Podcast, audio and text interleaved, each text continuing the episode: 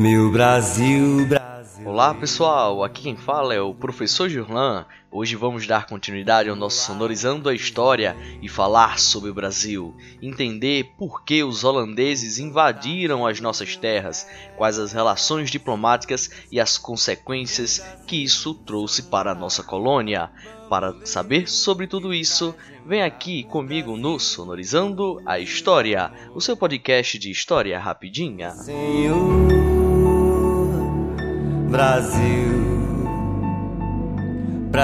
A invasão do Nordeste brasileiro pelos holandeses resultou diretamente das relações diplomáticas entre Portugal, Espanha e Holanda no final do século XVI. Até 1580, a Holanda tinha um envolvimento direto com o negócio do açúcar produzido aqui no Brasil, pois foram eles que financiaram o desenvolvimento do negócio. Além de financiar tudo isso, ainda era responsável por refinar esse açúcar e vendê-lo na Europa. Porém, esta atividade açucareira, que acabou rendendo bastante lucro para ambos os países, levou-se a um processo de crise, quando a dinastia Aves ficou sem um sucessor, pois no final do século XVI, quando Dom Henrique, rei de Portugal, morreu, acabou não deixando nenhum herdeiro. Assim sendo, uma disputa aconteceu e resultou na coroação de Felipe II da Espanha como rei de Portugal. Isso, como desdobramento, as coroas de Espanha e Portugal foram unificadas sob o domínio do mesmo rei. Isso ficou conhecido como a União Ibérica e representava naturalmente as mudanças drásticas em relação à diplomacia entre Holanda e Portugal, pois a Holanda estava em guerra contra a Espanha desde 1568. Essa guerra entre a Espanha e a Holanda tinha relação com a luta dos holandeses por sua independência.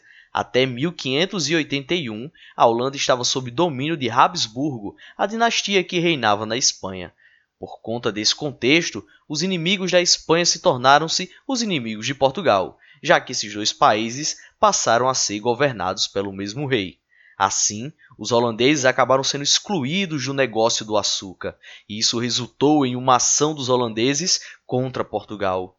Então, em 1595, os holandeses saquearam portos portugueses no continente africano e, em 1604, atacaram a cidade de Salvador, na Bahia. Mas o ataque dos holandeses acabou fracassando e depois disso, os holandeses acabaram permanecendo em trégua com os espanhóis até 1621.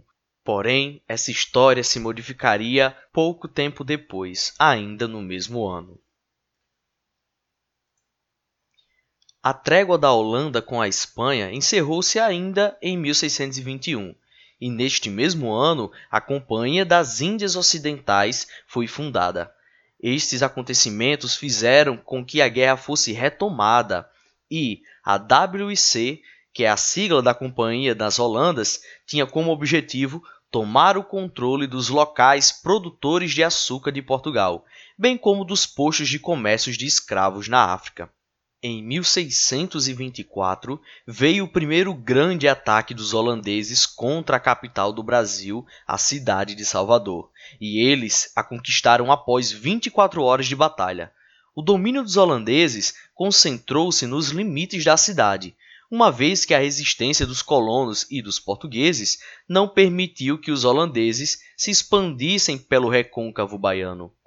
Depois de um ano, a resistência portuguesa conseguiu expulsar os holandeses de Salvador. Isso só foi possível, em grande parte, graças à chegada de aproximadamente 12 mil homens para lutar contra os holandeses.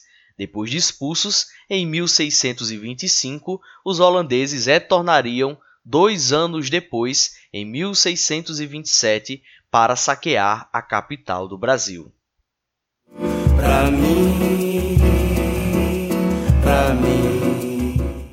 Depois de terem sido expulsos de Salvador, os holandeses voltaram-se contra Pernambuco, outra capitania brasileira que prosperava com a produção de açúcar. Em 1630, uma expedição holandesa formada por 65 embarcações e 7.280 homens atacou Olinda. Com essa força, os holandeses conseguiram conquistar a cidade de Olinda em 14 de fevereiro de 1630. Então, durante esse período entre 1630 e 1637, os holandeses estenderam seu domínio pelo Nordeste brasileiro e conquistaram regiões como Paraíba e o Rio Grande do Norte. Para isso, contaram com a preciosa ajuda de um colono chamado Domingo Fernandes Calabar. O conhecimento que ele tinha da terra foi crucial para o sucesso dos holandeses. No ano de 1637, foi enviado pela Companhia das Índias o alemão Maurício de Nassau para administrar a colônia holandesa.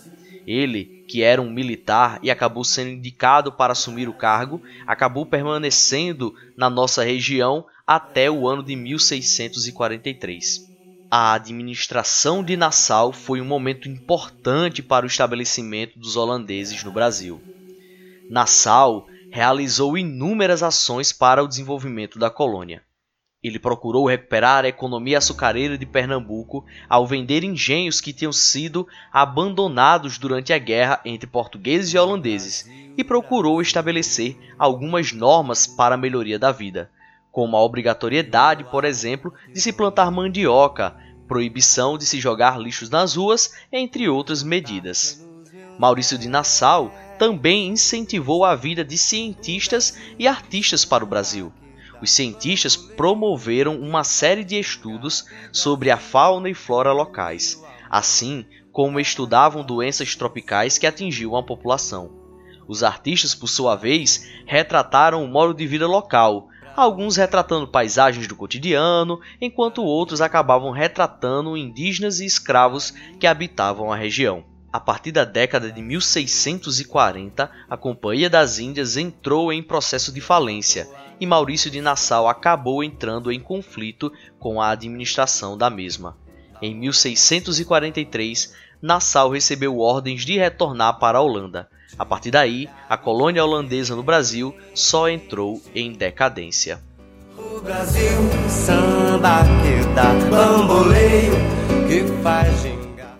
A decadência da colônia holandesa pode ser explicada por alguns fatores. Primeiramente, houve a falência da Companhia das Índias Ocidentais, o que acabou prejudicando severamente o empreendimento, uma vez que eles eram os responsáveis nesse processo.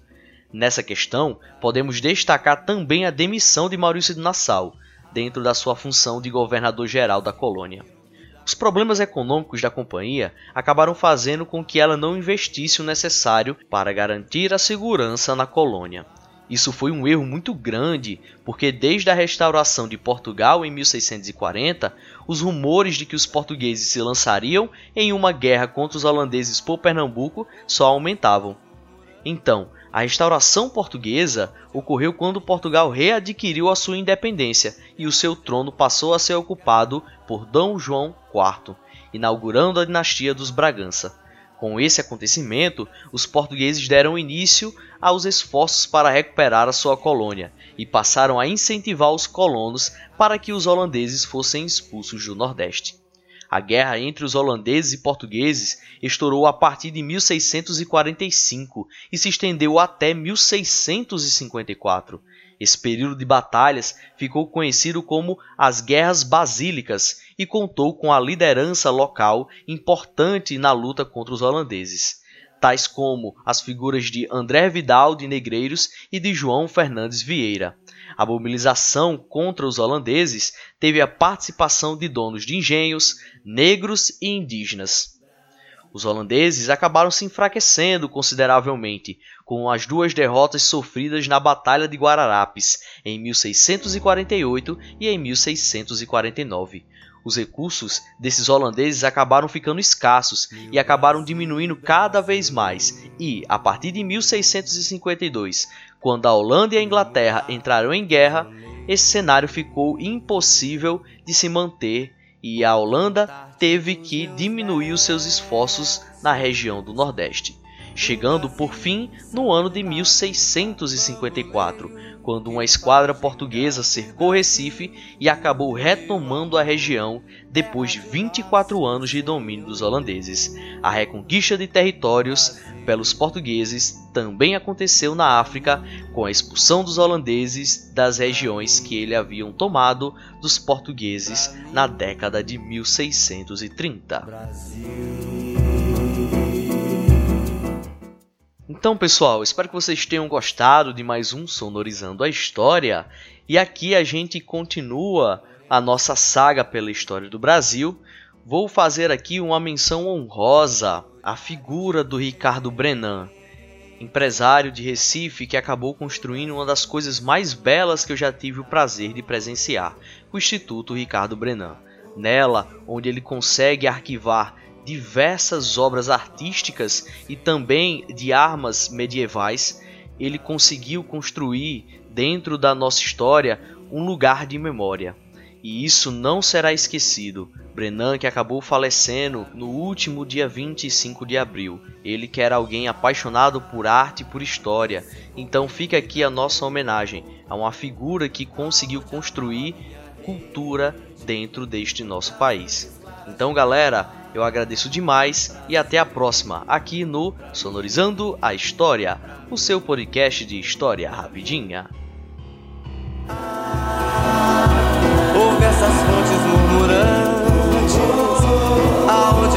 Minha sede e aonde a lua vem brincar. Ah, esse Brasil lindo e Brasil brasileiro, terra de samba e bandeira.